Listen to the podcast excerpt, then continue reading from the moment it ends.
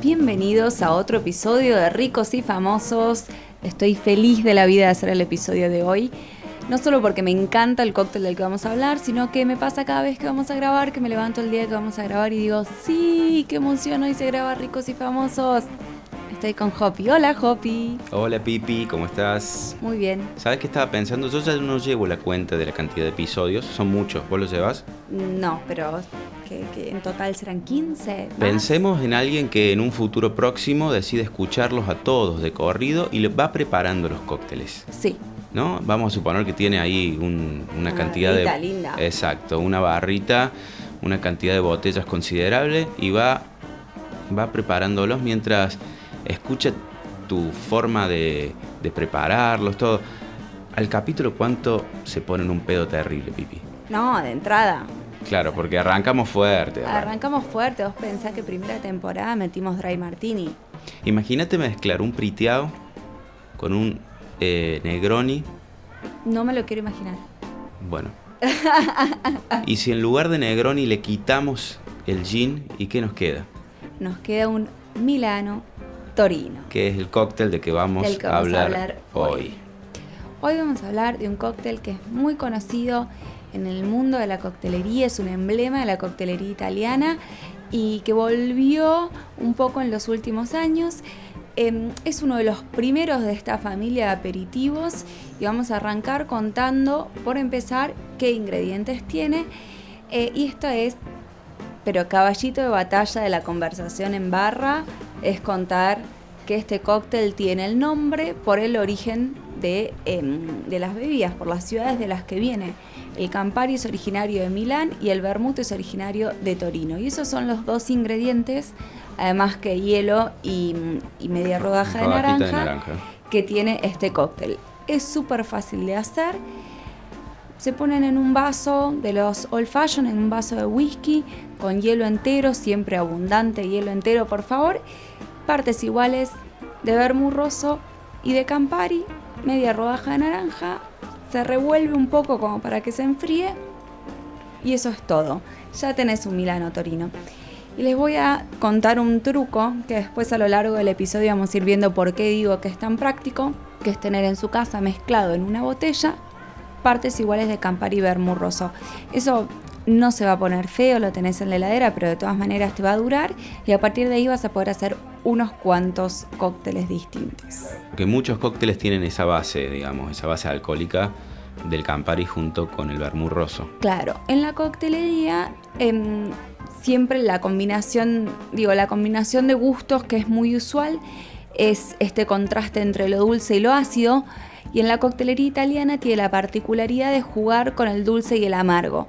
Entonces vamos a ver que en toda esta familia de aperitivos, que yo le digo familia Negroni, em, el amargo es el Campari y el vermouth rosso juega como lo dulce. Este cóctel viene de un cóctel anterior, que es medio rara esta historia, que se llamaba Torino Milano. Rarísimo, como el mismo nombre, pero al revés. Eh, y la composición también era extraña porque eran dos amaros. Era el Campari, que juega de amargo, y el Amaro Cora, que es una bebida que ya no existe. Hoy en día no tomamos tanta mezcla de amargo-amargo, como que, buscamos algo un poquito más equilibrado, pero viste que hablamos ya alguna vez de que el italiano tiene algo con el amargo que le gusta. Es un cóctel viejo, muy viejo. Estamos hablando de más o menos 1850, 1860. Eh, a mí me pasa cuando, por ahí cuando me pongo a, estudiar un poco sobre coctelería, que en 1860 yo digo, ok, fue hace mil años. En mi mente fue hace muchísimo, pero no sé mucho qué pasaba en el mundo en 1860. Y mm, una vez, para armar una charla, dije, bueno, voy a tratar de dar contexto histórico y una de las cosas que descubrí es que todavía no había luz eléctrica en todos lados en 1860 y que recién fue unos años después que Alva Edison hizo como en su experimento en algunas partes eh, del mundo, en algunos edificios muy emblemáticos con el tendido eléctrico y logró iluminar la escala, que es como un megateatro. Claro. claro.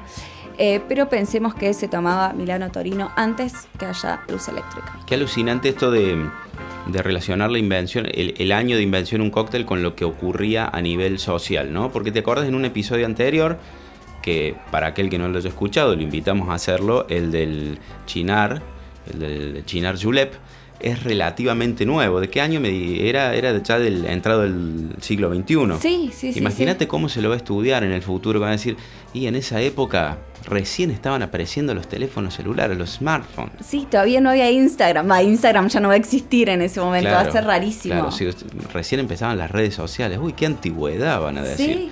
¿Sabes qué? En otra cosa que me quedé pensando, Pipi, perdón, hago un comentario lateral y después volvemos al Milano Torino es que al comienzo del episodio dije ponerse en pedo, que es una expresión muy argentina, creo, pero ya nos escuchan de, otros países porque nos dejan mensajes. Es, es, emborracharse lo que quise decir. Eh, en, vos que sabes mucho más de dialectos en español, tírate alguno de, de, Ponerse hasta la madre. Hasta la madre. Yo me acuerdo en Colombia que, bueno, Maluma lo inmortalizó en una canción, el borro cassette, es el agarrarse una salada tan grande que al otro día no te acordás de nada, que me parece una expresión increíble. nunca lo había interpretado así, o no escucho mucho Maluma, claramente. Como verás, no le presto mucha atención a, como a la letra de, las canciones. Em, más de una vez hemos contado que nosotros tuvimos la suerte de viajar bastante juntos. Sí, qué lindo. Y mm, uno de los lugares en los que se dice que se inventó el Milano Torino es el Camparino, pero en verdad no es cierto. El, Camparino, contamos un poquito, es ahí en, Milán, en la zona del Duomo de la plaza. Es un bar muy tradicional que está decorado absolutamente con botellas de Campari, lo cual, por tener ese rojo tan intenso, funciona a la perfección.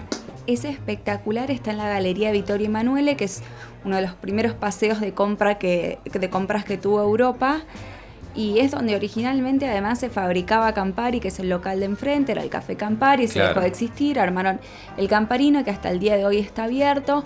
Y volviendo a esto de las invenciones técnicas, es un bar que abre, en 1915 y ya abrió teniendo hielo, cosa que para la época era súper innovador, y mm, un sistema de soda centralizado Em, que hasta el día de hoy funciona. O sea, ellos carbonatan su agua y está centralizado y tienen las pistolitas. Claro. Y de hecho yo tengo videos tirando con la pistolita el chabón de la barra me decía como, bueno, eh, ¿qué te emociona tanto? como, bueno, yo leí en los libros, que esto está hace un montón de tiempo, y quiero jugar un rato a tirar soda. Em, así que eso es como un poco uno de los, de los mitos en relación a, este cóctel. Muy buen juego de palabras. Espero que en la edición suene uno, Necesito la batería, algo ahí, chicos, por favor. Em, otro de, los mitos que viene en el tiempo en relación a estos cócteles es el que viene después en la cadena, porque nosotros dijimos, tenemos, si mezclamos Campari y Amarocora, tenemos un Torino Milano. Si mezclamos Campari y Vermouth Rosso, tenemos un Milano Torino. Si a eso le agregamos soda, que sería Campari Bermurroso, y soda tenemos un americano. El mito dice que em, los estadounidenses que se habían ido em, de su país por la ley seca y habían llegado a Italia eran muy fanáticos de ese cóctel. Bueno, no tiene mucho sentido porque tampoco es que se fue tanta gente por la ley seca. Digo, fue más relevante para nosotros los que trabajamos en el mundo de la coctelería y los que trabajaban en ese momento en el mundo de las bebidas, pero tampoco es que fue la égira de gente, ¿no?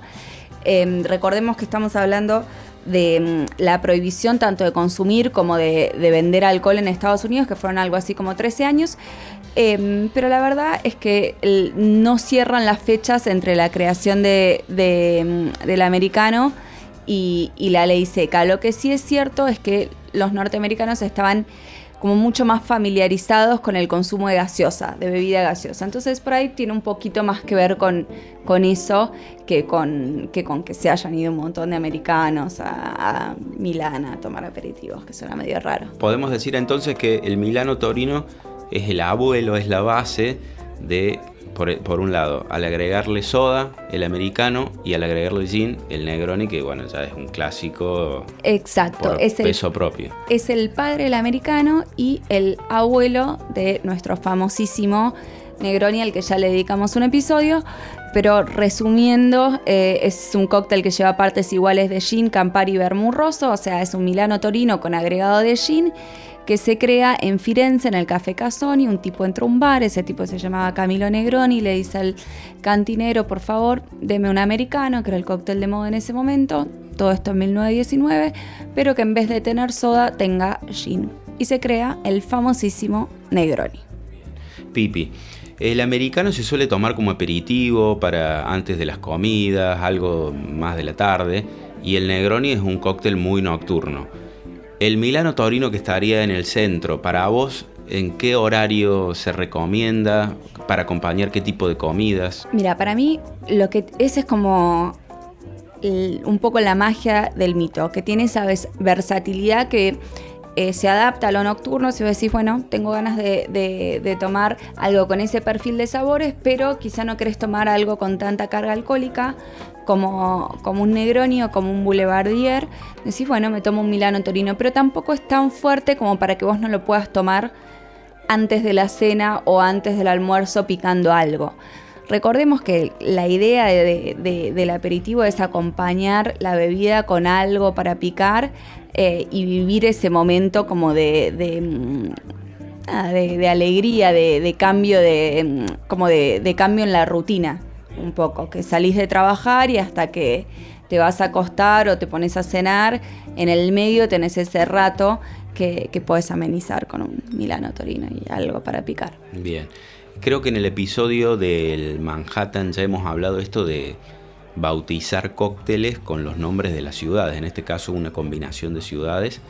Eh, te invito a que pensemos algunas ciudades de Argentina en las que, se podrían unir o algunas provincias. Ay, ya lo hicieron con una marca de lácteos, me di cuenta el otro día. en realidad no me di cuenta sola, estaba dando una charla sobre esto y alguien levantó la mano y me dice, ay, pero es como Sancor. Y fue como, ¿Cómo nunca pensé en esto? No lo puedo creer. Sí, de verdad es lo mismo. Bueno, se puede inventar un, también un cóctel, ¿no? Con cuestiones autóctonas, ¿no? Con alguna planta de una ciudad, de una provincia, con... Estoy pensando que podría ser no sé, el, yo me acuerdo que hubo una época que se hacían cócteles con peperina acá en Córdoba. Estaba pensando exactamente en la peperina le contamos a la gente es un yuyo muy propio de la ciudad en la que, de una provincia en la que vivimos, es muy amarga, sí, pero es muy muy amarga que se usa para tomar mate, pero que en una época se usaba en cócteles. Sí, claro. Se usó en cócteles. O sea que ahí ya tenemos la parte cordobesa, podríamos pensar Habría que ver con, con qué provincia combinarnos y qué insumo de cada lugar. Te propongo algo, Pipi, si se nos ocurre, lo acompañamos en el posteo al momento de promocionar este episodio. Que por otro lado, digo, a mí me, encanta el, Milano Torino y esto que me contás, yo no tenía idea ni siquiera de que era del, siglo XIX, así que ha sido como muy clarificador. Lo último que voy a decir es la trampita para el hogar, se arman una botella de Milano Torino, entonces cuando viene gente, ustedes tienen ganas de recibir amigos y incluso yo que soy bartender soy un poco vaga cuando recibo gente en mi casa y no me voy a poner a hacer un cóctel distinto para cada uno. En la mesa pueden tener su botella de Milano Torino, soda, gin, hielo, naranjas y con eso cada uno se puede preparar. Si lo quiere estirado con soda, forma americano. Si le va a poner gin y va a ser un Negroni. Si le va a poner un poquito de, de bourbon que es whisky americano y va a ser un Boulevardier. Y estamos cómodos y charlando. Es como el traje rosa de March. Perdón, Pipi, tenía que meter la referencia Soniana. Basta de referencias que no entiendo. Y bueno, lo pide la gente, Pipi, lo pide la gente. No, bueno, me refiero, es como el traje rosa porque con unas mínimas modificaciones te sirve como para muchos otros, otros cócteles. Pipi, gracias, en serio. Aprendí también en este episodio, ricos y famosos señores y señores de este podcast que hacemos con los amigos de Parque y los amigos de Zoom que nos prestan tan gentilmente sus instalaciones. Cuando digo instalaciones es un estudio de grabación que está muy bueno. Es ¿eh? hermoso. Está, tienen unos, unos amplificadores enormes, unas guitarras hermosas, así que eh, gracias de nuevo a los amigos de Parque, a los amigos de Zoom y obviamente ahí a los oyentes que están del otro lado. Este es un episodio de Ricos y Famosos sobre cócteles clásicos. Presenta Campari.